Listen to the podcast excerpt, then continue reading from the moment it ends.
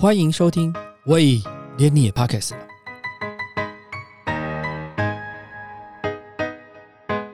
大家好，我是威廉。时尚跨界整合旗舰计划第一期的四年即将在二零二二年结束。回顾过去办了五季的台北时装周，未来还可以怎样做得更好？如何让台北时装周成为台湾时尚产业人士所公认的产业大事？由下而上，营造出更多让业内人士想共襄盛举的氛围。让我们来听听时尚观察家孙振华怎么说。时尚跨界计划第一期的四年在明年会走完，那我觉得这也是一个蛮好的时间点，大家来回头去思考一下发生了什么事情，然后我们现在的这个样貌，嗯，接下来如何可以更好？那当初开始的时候呢，把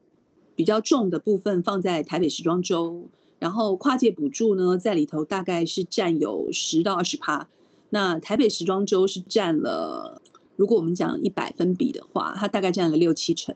然后跨界补助占了二十趴左右。然后另外辅导计划占一些些，可能 ten percent，大概是这样子的配置。那如果说重点是往国际发展的话，但是国际发展实际上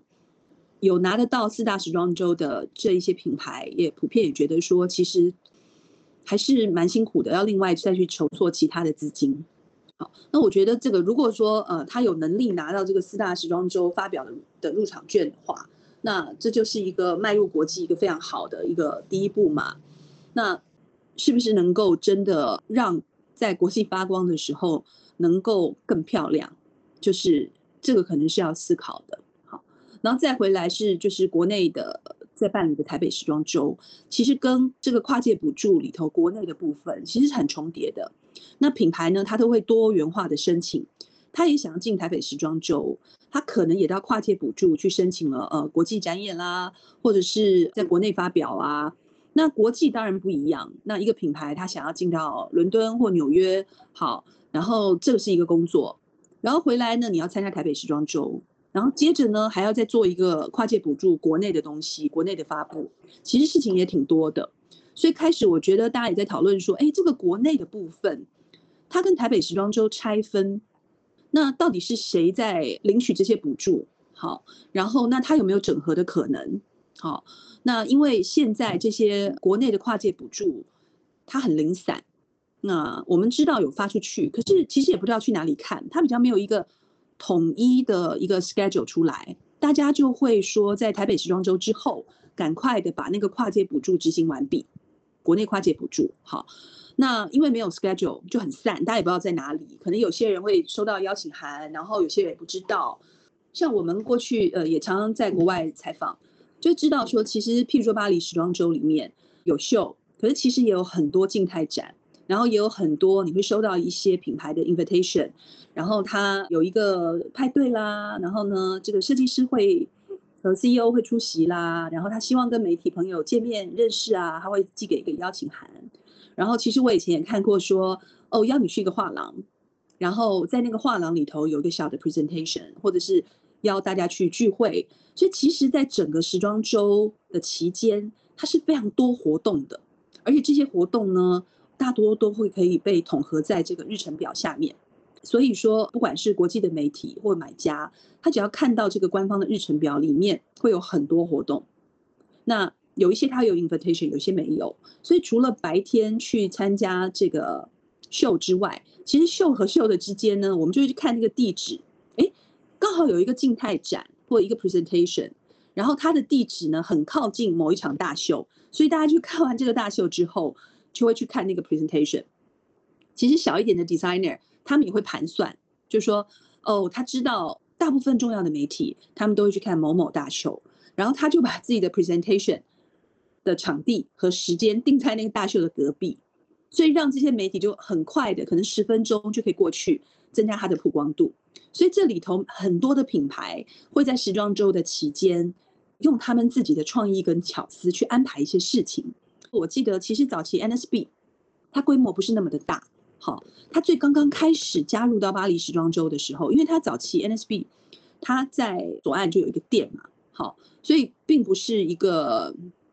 这么有历史，好像香奈儿这种老品牌，它算是一个新品牌。那它本来有个店，但是后来发展的越来越好，它也呃积极的争取加入到巴黎时装周。我记得他们最初开始的时候，它是没有秀的，但是呢，他们在自己的 showroom 里面呢放影片。好，他就是邀请媒体，哎，有一个也很靠近罗浮宫一个很方便的位置，就邀请大家去。然后你去了之后，其实有几个模特儿在里面。会展示他们一些新的设计，但是它比较不像是一个秀，因为这模特儿就在里面穿梭，没有那种所谓的开秀或秀的结束。然后呢，它重点的重头戏是 NSB 女士呢，她拍了一支影片，好，然后他希望邀请媒体来看这个影片。那其实这个影片呢，它也是一直有一个荧幕在 repeat。那因为我觉得那个时间点，他们知道自己并不是一个大品牌，所以他要争取呢媒体在。大品牌的秀之后，能够去他的 showroom visit，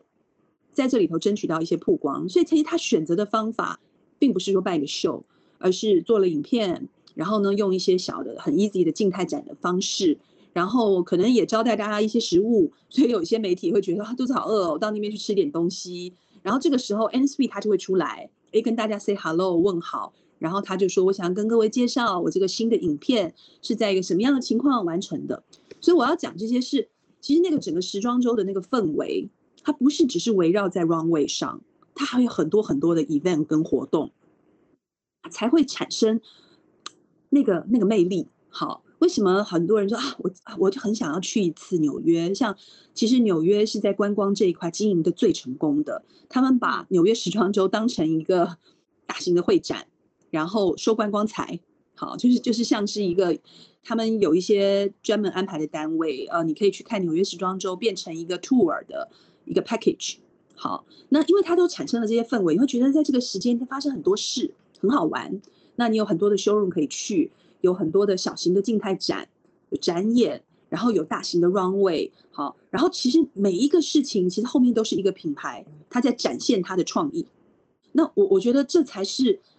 我们。就是在这个时尚界里头有有有过一些经历的人的对时装周的那个感触跟感觉，好，它不是一个单纯说，嗯，哦，有十场 runway 的秀，它会它那个气氛其实是出不来的。那其实我也在思考说，哦，我们如果台北现在已经把 runway 做起来了，那要怎么样迈入到真正一个产业，觉得这是一个产业中的大事？然后呢，你身为这个产业的一份子，在这个期间之内，你的团队一定要做点什么。好，就是就是有时装公司会有个老板嘛，老板他 们一定有一群人。其实一年有两次，大概要在这个时间点，你要做点什么事情。如果你并没有 host 一场 runway，可能太大了，或者是可能这个品牌还觉得自己还不到那个程度，但是你可以用什么样的方法，让你的创意团队去思考，说可以怎么样的形式的 join 进来。无无论是你要办一个展，或者是你们跟某一个艺术家做一个艺术的合作，艺术跨界，然后可能有几个模特在里面，其实形式可以非常多元。那多元的形式其实就是一个品牌展现它的品牌气味跟品牌态度最好的机会，不一定全部都要是大型的 runway 哦。好，所以我我我们在讲这个前提，就是台北时装周，大家会觉得说已经办起来了，可是它那个味道就不对。那我觉得味道不对，很大的原因啦，就是因为它是一种，呃，一个官方对于台北时装周的想象，而用官方他自己的经费，好，用他自己的想法把它给执行出来，它比较不是一种由下而上，大家一起参与的一个一个热闹的事件，它比较是由上而下，就是上面说我要干嘛，我花钱把它做出来，可是其实呢，真正的时尚产业对这个东西其实它没有没有很强烈的互动。好那我指的，不管今天是纽约或者是巴黎，我们看到的是，在这个时尚产业里面的每一个环节的人，只要到了这个这个 season 的时候，其实他的公司一定会做点什么，无论是大小，就算是办一个餐会请人来吃饭，也算是有 join 这个 event，好，或办一个租了一个 disco，好，请大家来这边听听音乐，可能也都是一个方法哦。就他就包了一个 disco 两三个小时，然后呢，请大家来。听听音乐，然后喝点东西，哎，这也算是一种参与。它是一种由下而上，然后会感有一个 trendy chic 的氛围的一件事情。好，那我我们现在距离那个有点远，那我们就在思考说，呃，慢慢成型了，那怎么样能够到达时尚产业的那个氛围？好，那现在的这一些有经费，我觉得非常好，是能够让大家动起来。好，但是我觉得经费的这个用法，应该是要去思考说，不是由上而下，说我打算要做什么，而是这个经费怎么样卷动所有时尚产业的人，在这个产业里面工作的人，其实这里人很多，我们大家都会一直在焦点放在 designer 身上，可是真的绝对不是 designer。一个品牌要成就，有太多周围的人了。Designer 是灵魂，没错。可是你知道，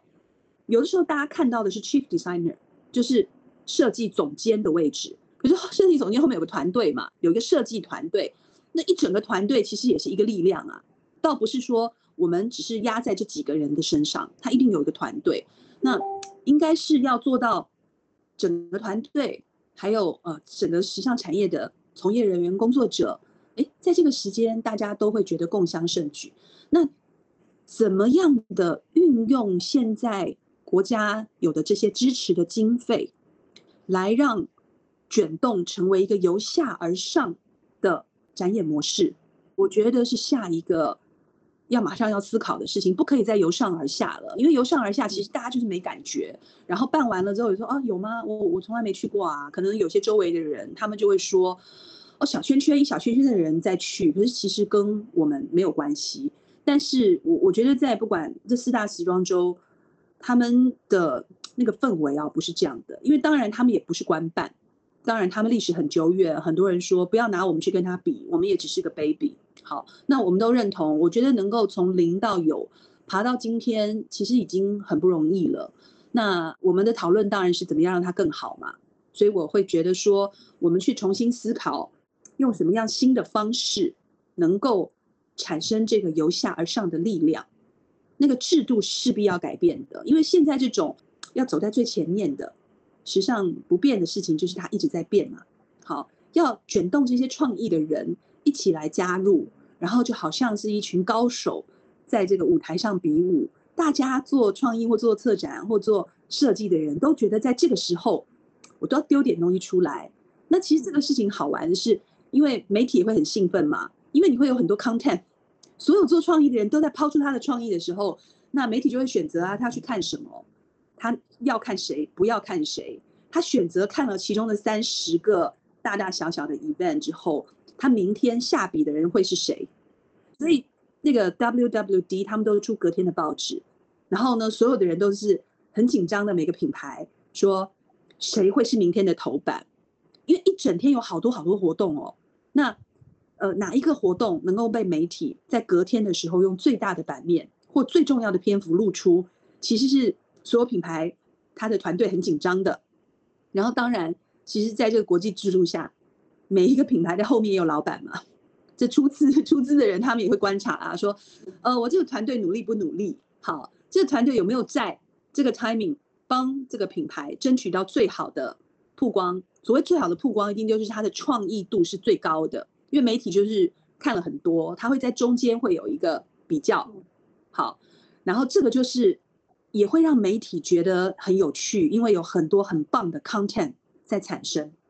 那我我其实也有举例到米兰的那个家具展，其实台湾非常多人有参与过米兰家具展，因为台湾设计界的人很多，其实他们也完全知道那个就是一个创意的大擂台。好，那像米兰家具展。呃，规模更大，因为在那个期间，基本上你五个月前都要把米兰的那个 hotel 都要全部都被 booking 完了。我我过去有一次去订个旅馆哦，已经是距离米兰米兰的 downtown 大概一个小时的车程，真的当他都订不到了。所以那个观光的魅力，那像米兰家具展，它更是一个创意的大舞台，而且它的魅力已经到就是，譬如说 Sony 好，还有韩国最大的品牌，它都要在里面去租一个位置。然后被看见，因为媒体太多了。然后它就是一个全世界最厉害创意的人在比武的地方。然后如果你的你觉得你自己是一个国际品牌，你就要在里面弄个位置，然后想办法邀了媒体来，然后能够曝光在相关的这个 page 上。就是可能很全世界的媒体都会给三五个 page 在报道这件事，那你的品牌可不可以亮在里面？因为它就是一个国际创意的舞台。那巴黎时装周也是，它那个氛围啊，它一定要出来，它才会有魅力。那要有这个氛围之后，对于国际的媒体或国际的买家，其实他们都是常常在这个地方跑的人，在这些不同的呃时装周里头，可能去看了 A 城市、B 城市、C 城市，他们自己心里头会给一个 comment，这个城市的创意到底是不是有活力？其实这些这些媒体或买家，他们看来看去，他们心中会有个 comment。那我我觉得如果没有办法从下而上的话，那件事情是不会产生的。它一定要真实的从下而上，形成一个巨大的创意的力量。而经费产生的政策运用，怎么样卷动这件事情，是这个阶段其实最该被讨论的。它不应该是一种像我刚刚所讲很制式的方法，它动不动不起来的。它要用一个方法去激励，然后让大家来一起参与这个活动。而其实参与活动的品牌，他们都在这个活动里头要得到效益。如果一个完全没有效益的事情的话，其实品牌也不会来参与嘛。可是为什么这些国际间的这些展会，它会一年一年的办下去，有越来越多的品牌投入，那就代表它有效益呀。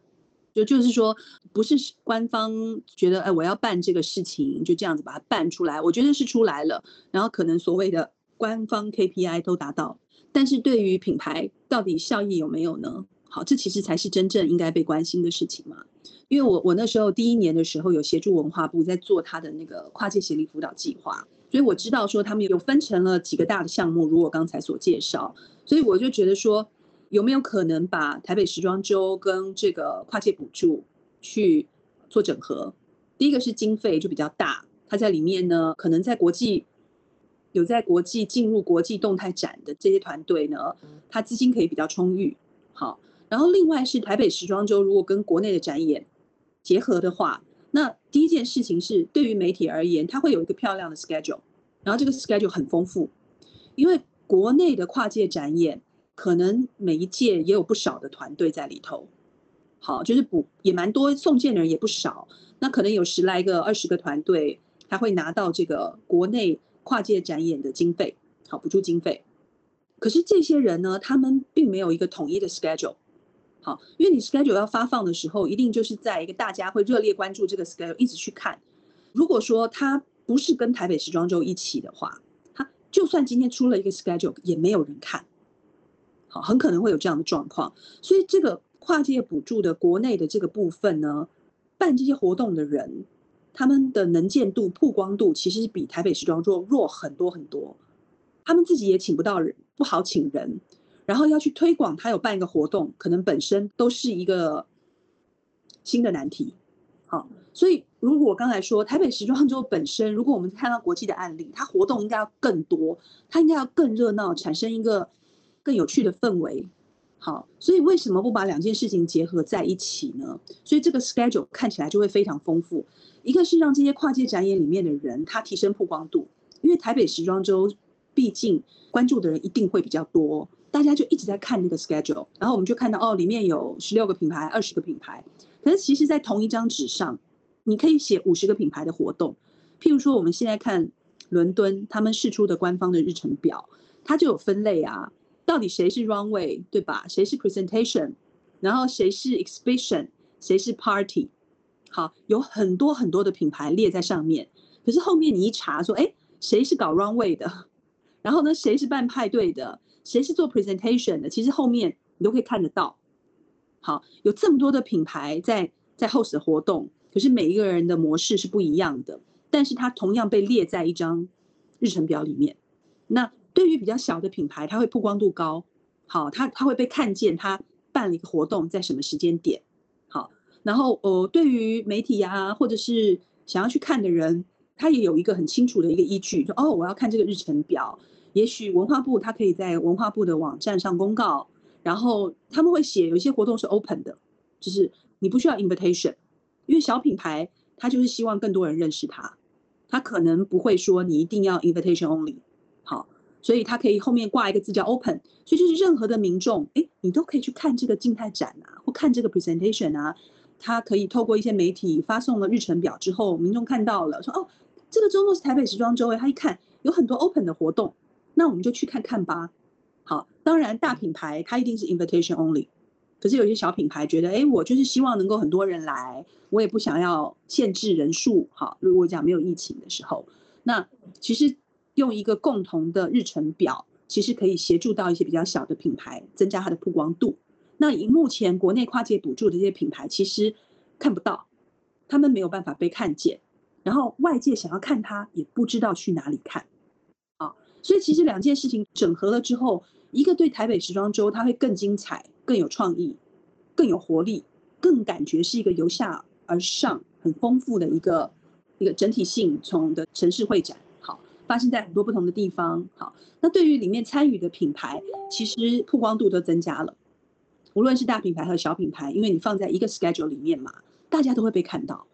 好，那如果说能够把这两件事情的预算整合，然后。都是用补助的方法，当然金额可能会有分。那这个确切就是看品牌的提案。我我的看法是，呃，小品牌他会做一个小的提案，他可能也不一定会说我想要做一个很大的活动，他自己也没有那个能力，他也找不到这么多的客人。找客人也是一个，你必须要有 VIP list，你才可以请得到很多客人。五百人小品牌是应该是不会自己做这个挑战的。可能小品牌他就出来一个提案，说，哎，我打算要做一个，要在一个 cafe 里面。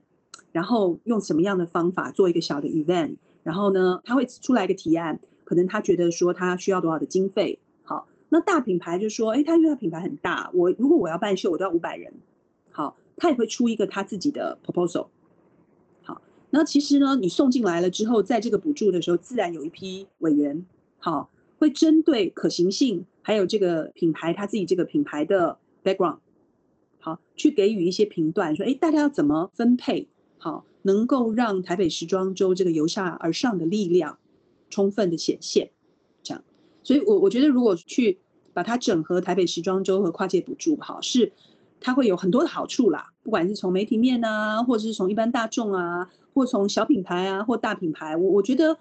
各个面向上应该都会有加分。那对大品牌而言，其实最重要的事情呢，就是与众不同。其实做品牌很重要的事情就是你要独一无二嘛。因为品牌这件事情就是要让你的 customer 觉得是不一样的，好，所以其实作为一个比较大型的品牌，他们思考的时候一定是我要如何深化我的品牌特色。所以这是原因，我们看到那些 LV 在办秀啦，迪奥啊，香奈儿，你看那个每一个秀的场景都是不一样的。好，他们为什么要这样去做？是因为而一次办完了之后立刻拆掉，哎，可能可能就把那个台搭出来。就为了那个三个小时，然后之后就拆掉它，然后就昙花一现，然后来的贵宾就会觉得哇，就是这平常人进不来，就会有一种很特殊的尊荣感。好，然后因为它时间很短，所以就觉得非常的珍贵。有的时候就是这样。那所以对于大品牌来讲，呃，如果是补助的形式的话，好，那他会有他自己的提案，他也不会跟别人共用场地啊，他就是建立自己的品牌形象嘛。但是够大的品牌，他一定会这样思维，就是我我不想要跟任何人用同样的 concept，这是创意，我不喜欢别人抄我，我我也不抄人。好，我觉得这是一个一个大一点的品牌一定这样想。那可能我觉得会有一些中阶的品牌，就觉得说，哎，我预算也不太够，可是我又想要做大一点。我认为如果用这个方法推动下去的话，中间的品牌会自己整合，就是说，像我们在巴黎会看到有一个场地，可能。在这三四天内呢，每一天都会有一个品牌在使用，就是说这个几个品牌他们讲好了，说我们一起去把这个场地包下来，好，然后第一天你用，第二天我用，那天他用，好，有三四个品牌共用一个场地，可能是他们认识，也可能是后面他的 production 用了同一个 production，然后这个 production 说，哎，你们三个人都是我的客户，然后呢，我会弄一个很棒的场地，你们三个用，但是也不开放给别人了。好，那一个人有一天，所以可以在做里面做更好的 display，可能会有一些的品牌，他们会自己觉得彼此的品牌气味很相投，他们会组成一个小的 group，好去 share 一个场地，一个一个中大型的场地。我我就说这里有很多层次，大型的品牌，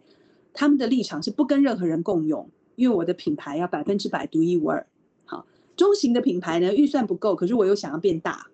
所以可能呢，他们就会三五个结合，觉得彼此呢是很气味相投的，他们就会共用一个场地，也会看到一些规模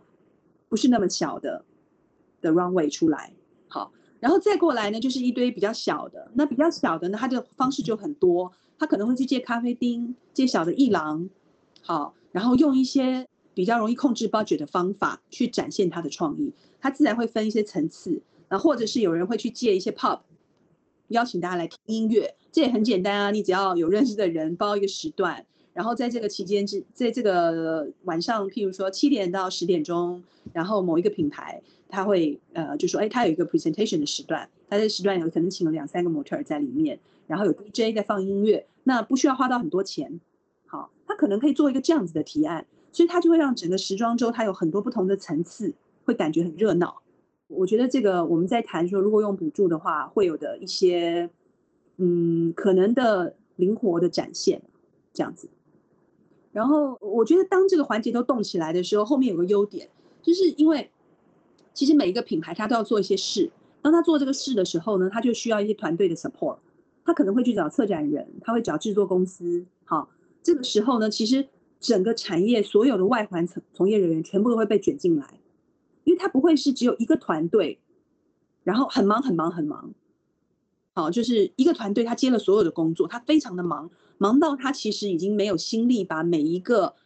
每一场秀做好了，因为他太忙了，他做很多的东西。好，那如果是分散的话，其实我想每个品牌他在找他的策展人或者是他的这个 production 的时候，大概也会问一问说：“哎，你你接了几个工作了？”那每一个秀导或每个 production 自己也会觉得说：“哦，我接三个我已经很忙了，好，我不能接到那么多，我会品质会做不好。”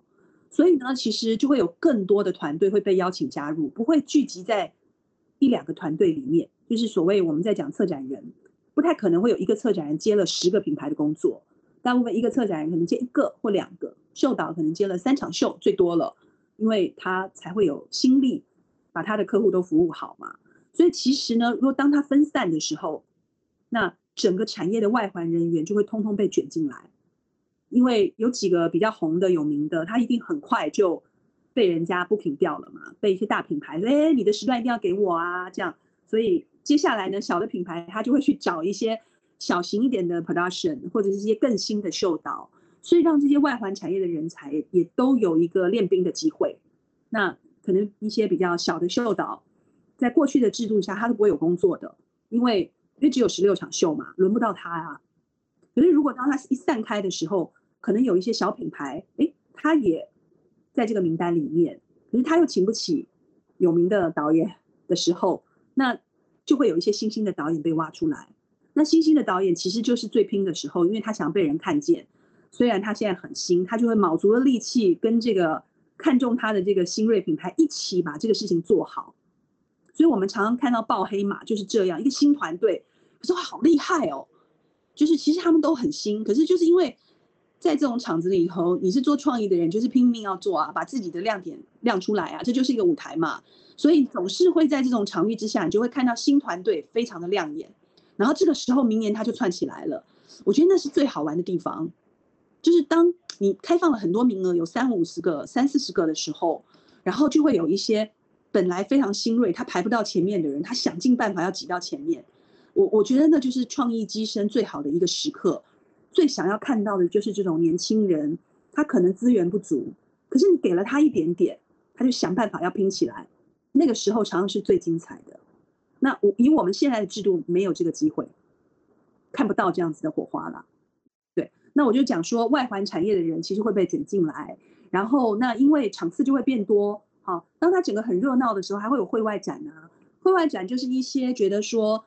呃，我不想要去参加什么什么补助，我不需要。然后，但是我觉得我的公司的同仁，如果说我们也参加吧，老板也会觉得说，哎，好啊，那你们来提看看啊，想要做什么？好，于是呢，他们也 join 在这个时段做点什么事情。但是我觉得像这种会外展，他们自己都会想办法跟媒体联系啦，或者是有另外的报纸